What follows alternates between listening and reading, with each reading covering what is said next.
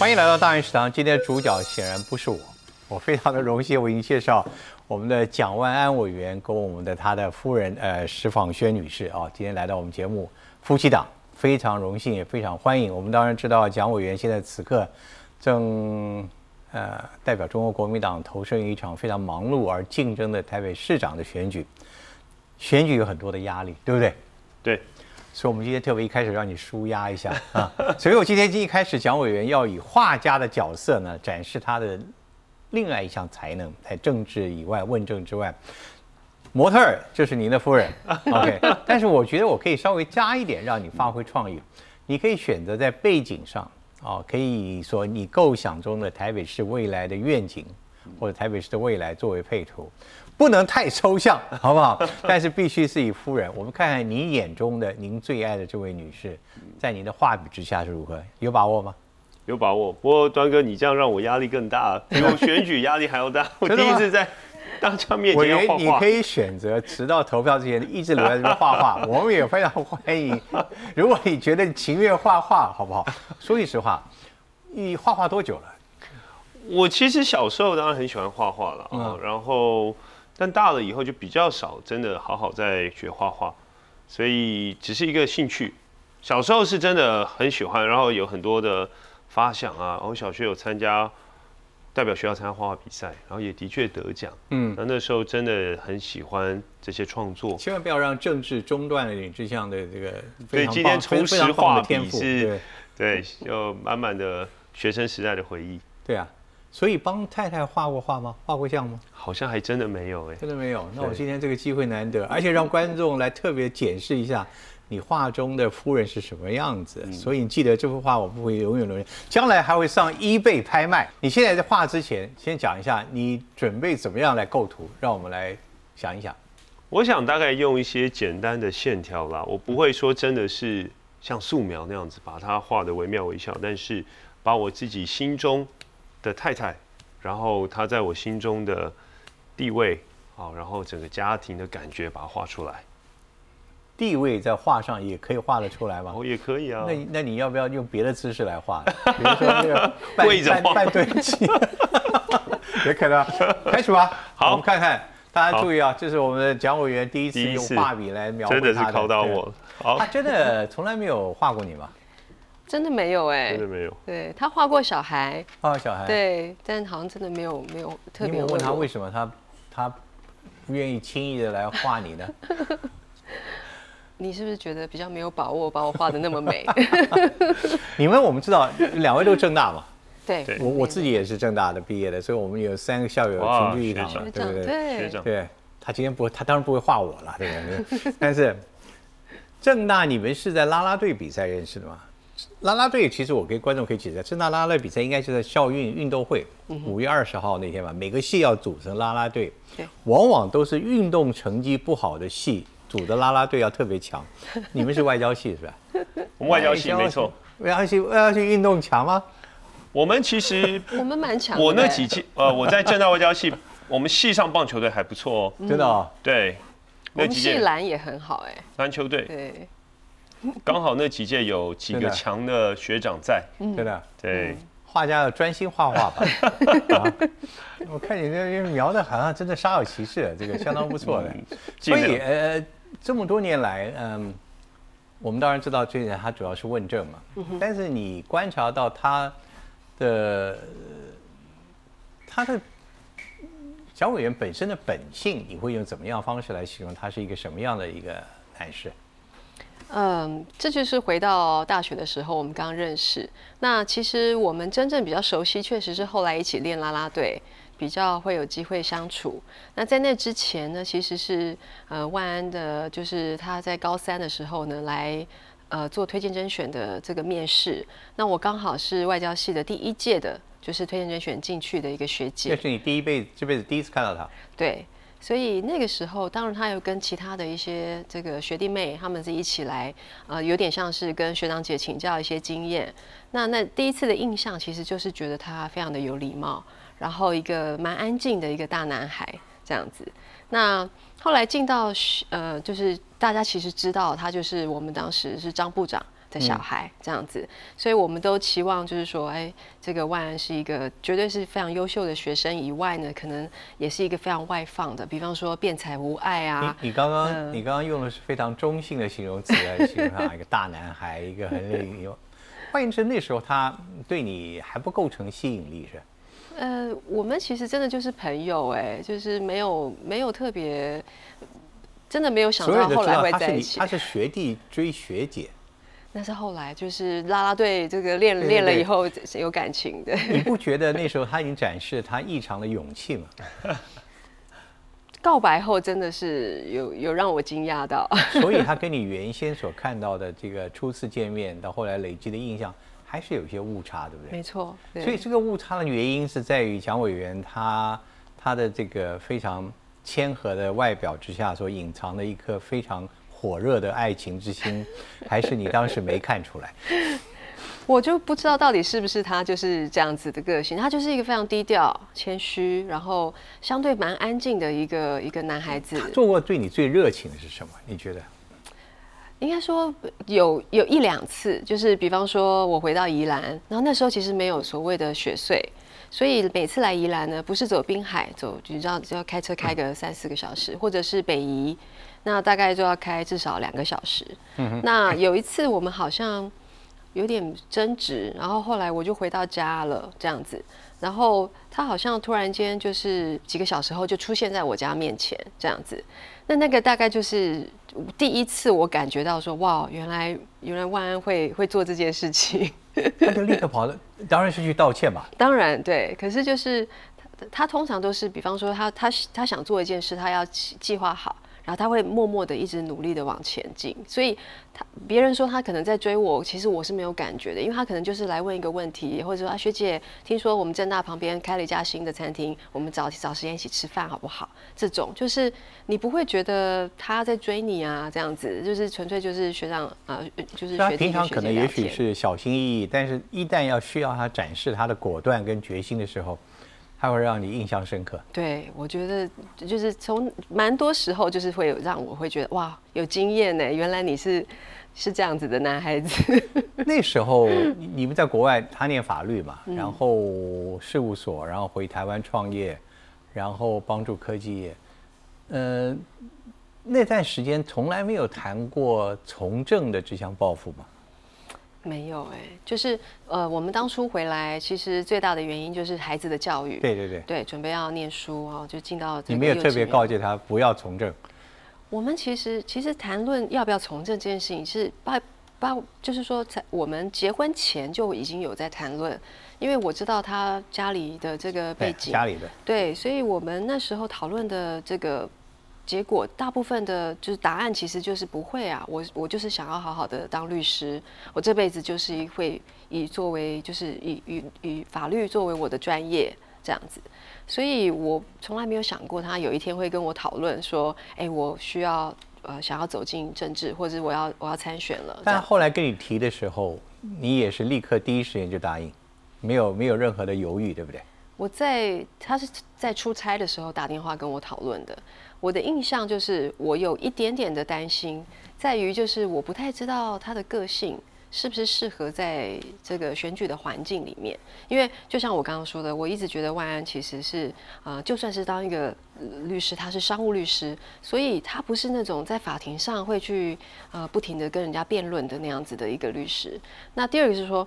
嗯，我们都没有选举过，所以这个东西对我们来说都是一个非常陌生的一个一个过程。所以我我是很很担心说，哎，他的个性是不是适合这个他未来想要走的这条路这样子？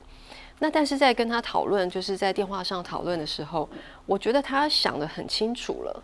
那通常他如果想得很清楚，告诉我这件事情他要做，就好像当初我们从美国要准备搬回来，他也是非常的清楚，而且他给我一年的时间让我去准备，让我就是你知道就把工作告一段落，各方面生活上我们把大家的计划弄好。但是他想清楚了，他告诉我的那一刻就是告诉就是就是要让我告就是跟着他一起往往前走这样子，所以我觉得在电话上。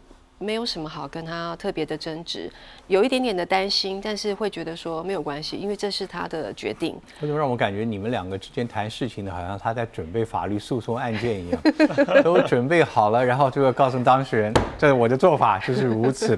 不过有两个问题可以问你，第一个，是不是上也证明了，呃，他都有他自己很坚持的一面，跟你原先所做的判断不见得相同。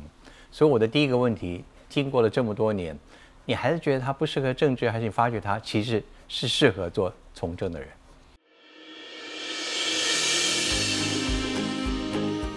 我经过这么多年，当然我觉得他是越来越喜欢，越来越把他原本的那样的对，不管他对于法律的专业，或是他能够接触民众，嗯，我觉得他是越来越热爱他的工作，这样子。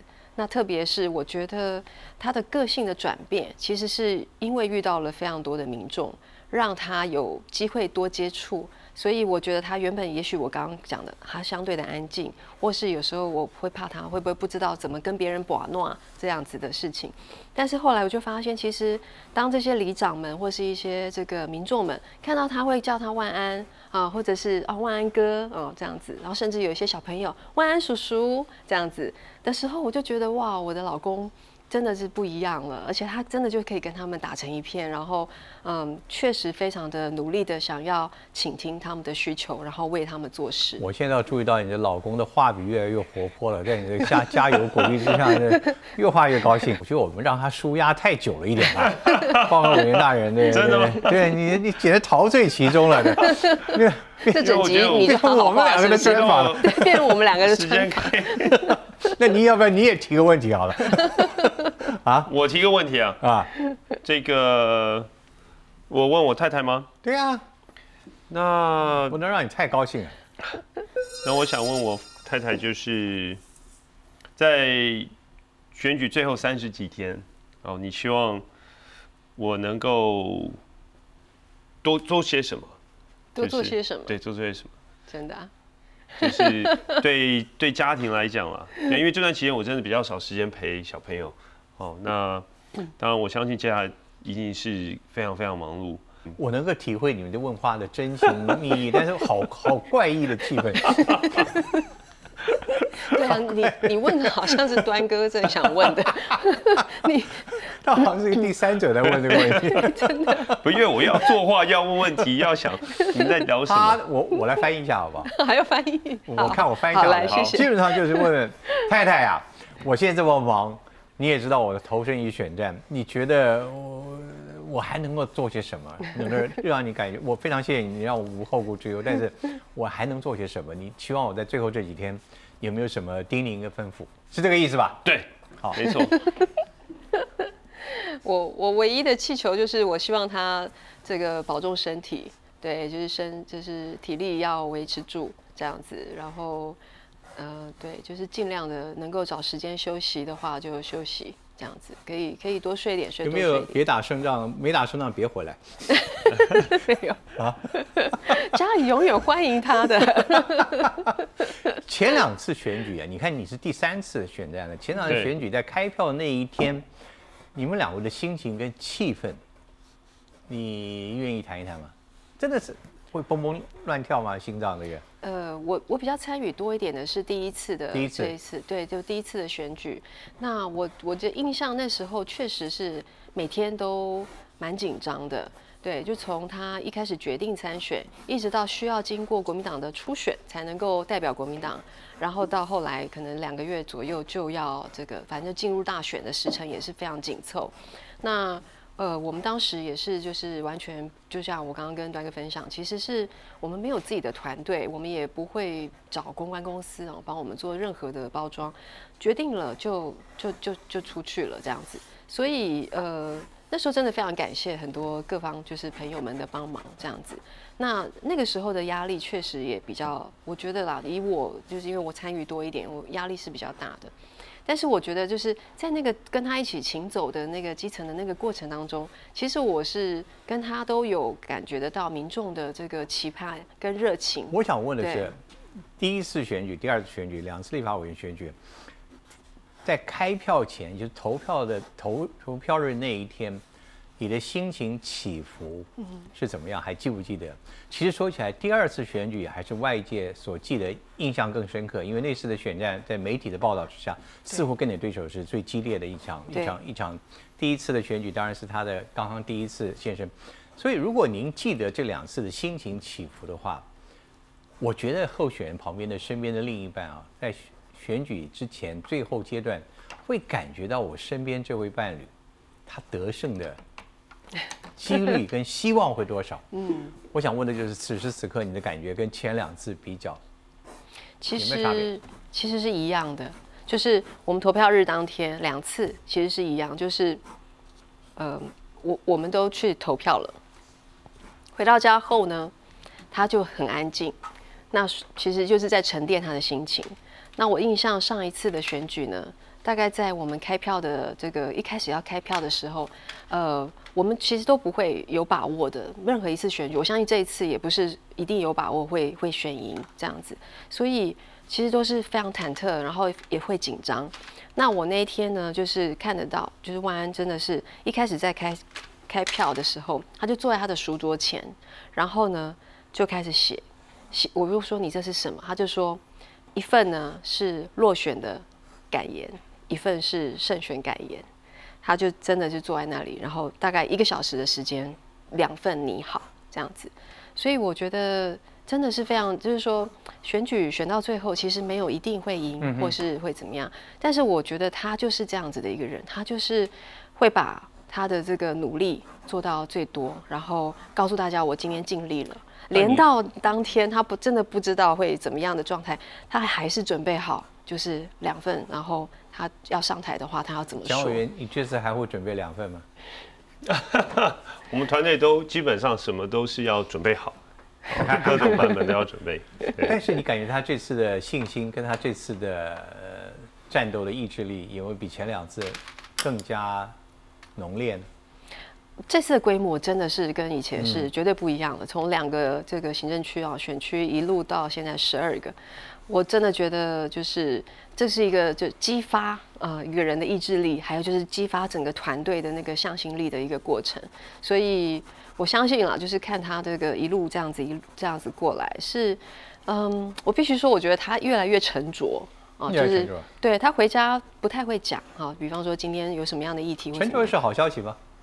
呃，沉着就是我会看不出来到底结果是什么，但是回到家呢，他就是会放下他的这个外面的一些呃遇到的一些事情。回到家就是我们 baby 现在才一岁出头，哇，我就看到他回到，通常回到家 baby 都睡觉了，所以呢，他是一个我觉得很特别的一个爸爸。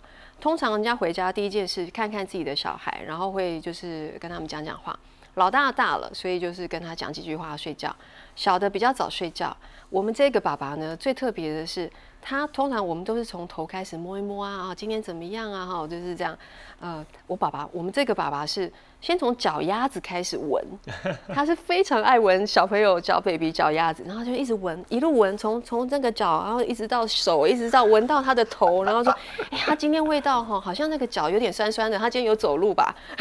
是不是在？baby 的小脚丫很可爱呀，很可爱，他超爱的，然后好好喜欢，所以就是。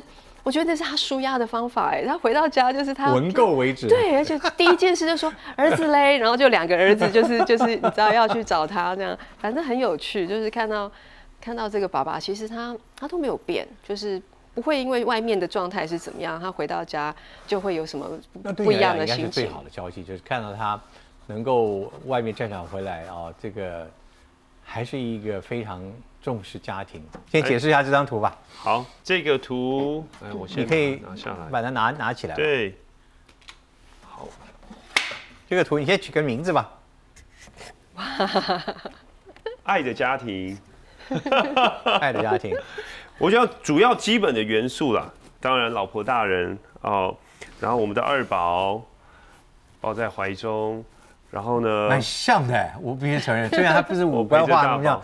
他画的真的，你看他的眼睛，还有那个刘海，真的做的画的很漂亮，很漂亮。大概简单的线条勾勒出几个元素啦。太太哦，永远第一位，然后孩子两个二宝，那当然三宝在太太肚子里。那我呢，就是在后面支撑着这个家庭啊，那背后当然就是我想象的一个捷运车厢啊，捷运线。就未来我们希望说台北市交通能够更加的便捷，然后后面几个大楼是希望能够有一些都市更新啊，我想改善整个市容，然后也让市民朋友住得更安心、更安全。那我想呈现就是一个家庭。我虽然说端哥的指示是说画太太，但是对我来讲，我们就是一家人，一个很美满的家庭。我从来不期待我的指示你会服从的，但至少太太出现了，而且她是主角。对，太太的反应怎么样？评价一下，鉴赏一下，画的真好，真的是。然后能够融合这个情感，说我的呃爱的家庭吧，爱的家庭。我先请你签上个字，然后日期我们就准备拍卖了，好，好不好？然后等一下我们回来之后，我们就还有我们今天的整个下半段的访问，好不好？好的，马上回来。谢谢。这幅画真漂亮，来，钱小明。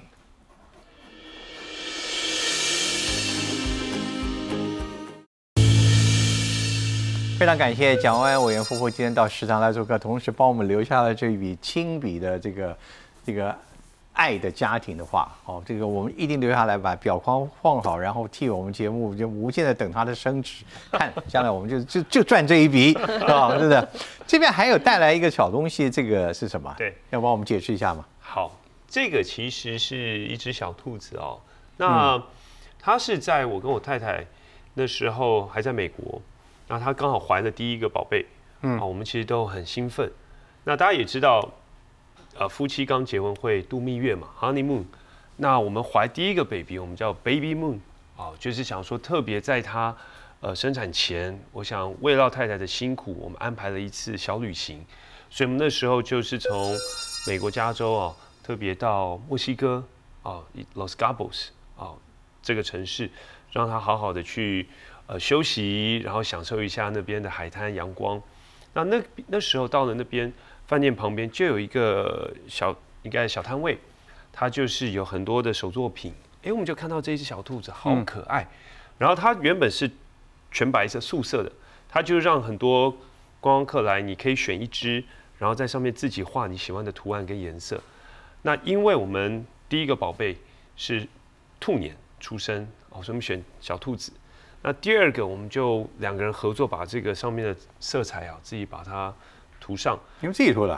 我们自己涂的哦。所以我们一直很喜欢，看起来很专业啊。然后背上呢有写一个圆，有没有看到端哥？有看到。这是我们老大的小名，叫做圆圆，一圆两圆的圆。好，所以后来我们就一直保存到今天。然后包括我们老大慢慢大了，我们就要告告诉他说：，哎，你记得你还在妈妈肚子里的时候，哦，我们特别去。做了一个小兔子，希望你长大送给你啊！告诉你说，哎，你是我们的第一个宝贝，我们非常珍惜，然后我们特别呃安排妈妈去一趟小旅行。那你也要感念妈妈那时候怀胎你九个多月、十个月那时候的辛苦。哦，所以这个小东西可以代表，很有不仅见证了父母亲的爱的这个。爱之弥坚，然后同时给小朋友带来了一生的一个祝福。今天我们特别准备了三宝饭，三宝饭也也庆祝家里即将有第三个啊！谢谢，这个真真的很辛苦的。其实我们还准备了一个，就是看的这本书中，你们叙述说，将来当初你们在考试的时候，其实最高兴的就是去夜市吃一碗这个豆花嘛。对，我们今天这。也是夜市，但不见得是你们当年去的那个夜市。只是豆花的这个情况，表示你们在整个这个爱情之路啊，走到如今，其实算一算，从长跑十一年到结婚，现在也十二十多年了。你们等于啊，结识二十多年了，对不对？哦，这有超过十年。刚刚讲说你还还没入学，他就看到你了，对对？当当初只是觉得你是个很很有礼貌大男生而已的，没想到后来如此的坚决，是是是。今天这本书其实，当然我们知道跟这次选举有关，但是我觉得你在书中倒是叙述了很多你自己的想法。对，尤其在最后一段，呃，你讲到对台北的想象，哦，这本想象当中，你非常直白的，你要给台北带来一个年轻的台北市。我不再年轻了，但是我很想知道，年轻的台北市为什么是如此的重要？你觉得台北市现在在老吗？告诉我们，你所谓的想象的台北的年轻是什么？其实端哥虽然很客气啊，说哎你也不算年，但其实是还是很有活力，思维还是很年轻，嗯，好，跟得上时代。台北市其实建成也超过百年，嗯，但是我觉得台北市需要注入活力，注入年轻的元素，我觉得这个很重要。这也是我们那时候在美国加过去十几年我们没有吗？我我们市长也不是很老啊，几个？我觉得不是年纪的问题，不是年纪问题是什么？而是一个创新突破的思维啊，那种精神。所以我们在戏谷，我们生活工作这么长一段时间，我们感受到的就是创新、多元、包容。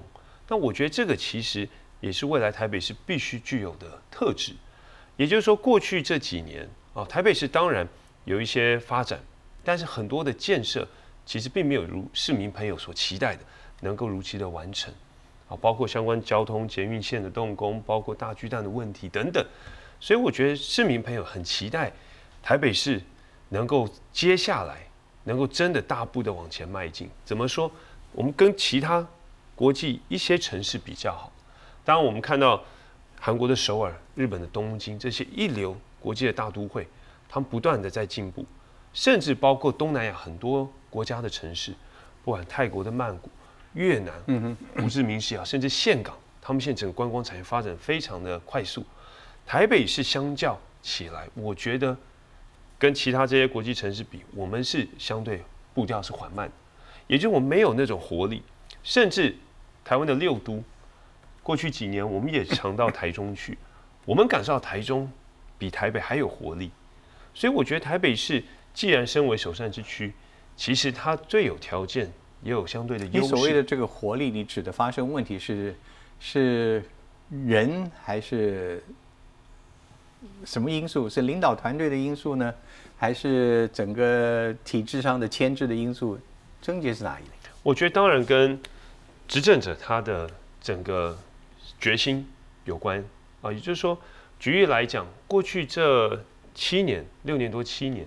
台北市我们的人口就流失非常严重，哦，过去这七年大概流失超过二十万，而且其中有六成都是青壮年，就是 年轻的爸妈带着孩子搬离台北，哦，到新北、到新竹或到桃园，那很显然这座城市我没办法留住人才，表示这个竞争这个城市竞争力下滑，反而台中我们看到人口不断上升，哦，所以我觉得这是表示这个城市我们没有办法。哦，能够让年轻朋友在这里安居乐业，能够留在这个城市打拼。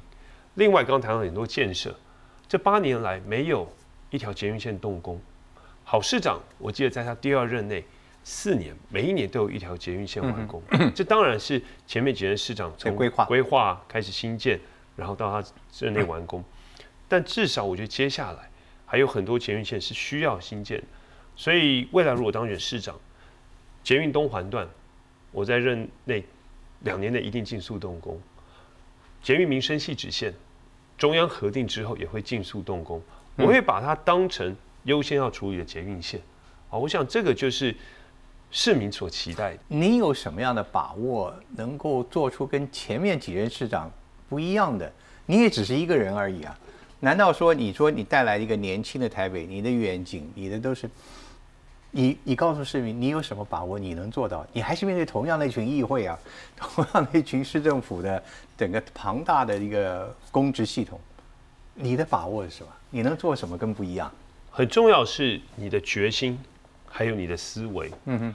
哦，市政当然非常的庞杂，非常多事情，但是有些重要的事情，会认为必须迫切要来解决面对的问题，有优先顺序。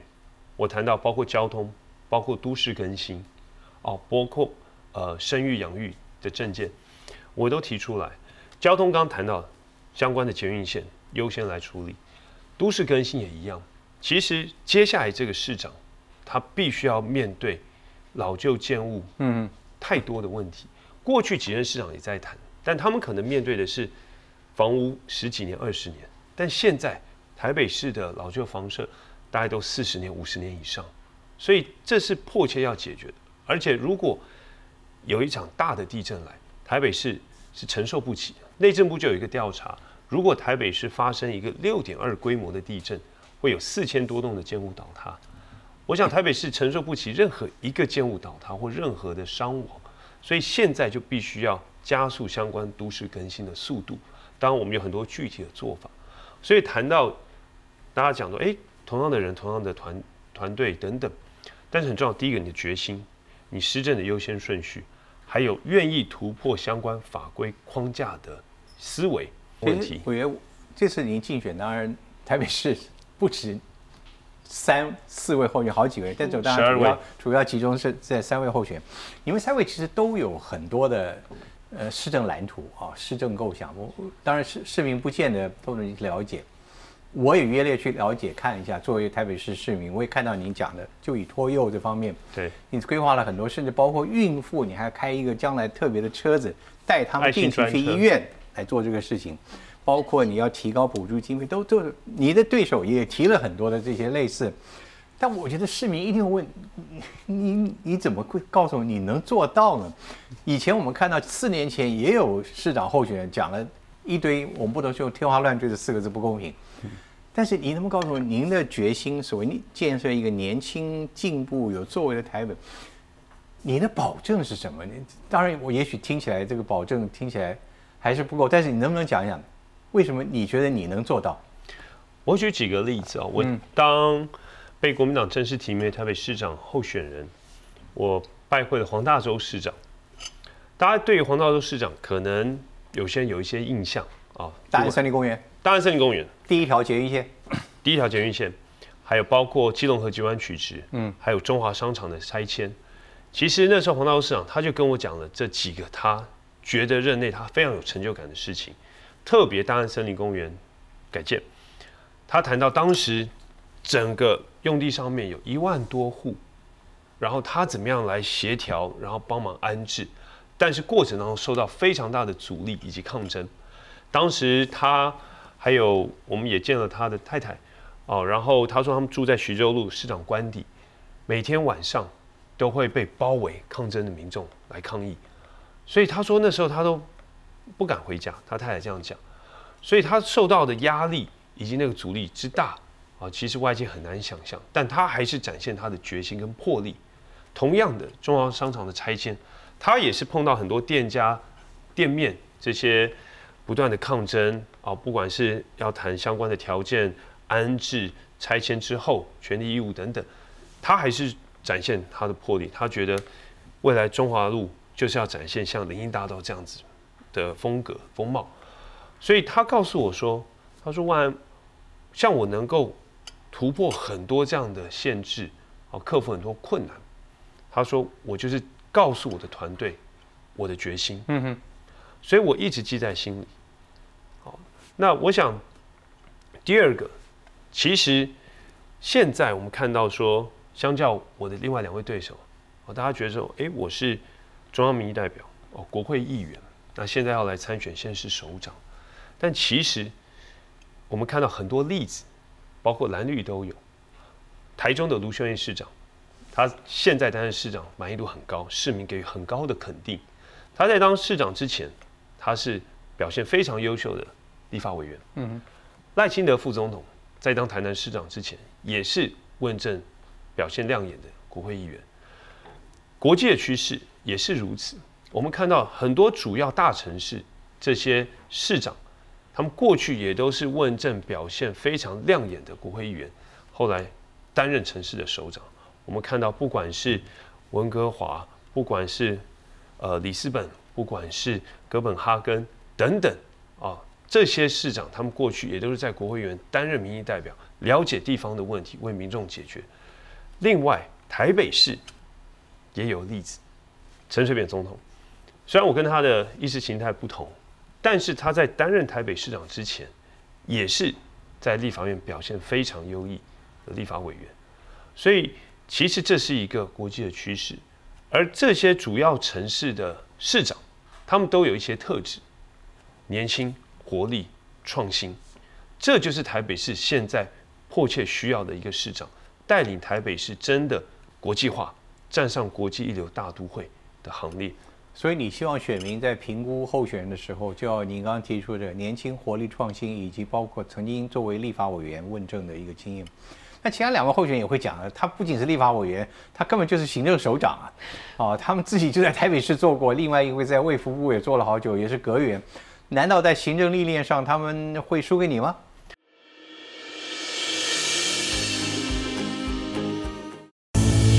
但是更重要的是，我没有行政包袱。我觉得很重要。台北市其实我有非常坚强的团队，台北市有最优秀的公务人员。我们不管在面对很多，不管是台风、大水啊、急降雨这些很多突发状况的时候，我们有非常优秀公务人员，以及知道如何紧急应对的策略。那现在是怎么样能够发挥这些公务人员的能量，然后带领这个团队不断的创新？突破相关的框架，摆脱许多行政包袱。我觉得这个是现在台北市民需要期待的一个市长。我想，我们借由这样的一个市长带领这样坚实的团队，才真的能够急起直追，能够跟这些国际一流大都会并驾齐驱。你会没有行政包袱，他们其他几位会有行政包袱？因为你看他们在公务体系这么久，嗯，哦，如果说今天很多台北市未来。需要改善的、需要建设的，那其实你现在就可以做，或你过去这段期间就可以做。哦，那对我来讲，我因为有过去在戏谷的经验，我有这样的创新的思维，而且我也看到了很多国外实际的案例。比如说，我也提出未来台北市，我希望能够举办国际一流的大型会展或大型的嘉年华。为什么？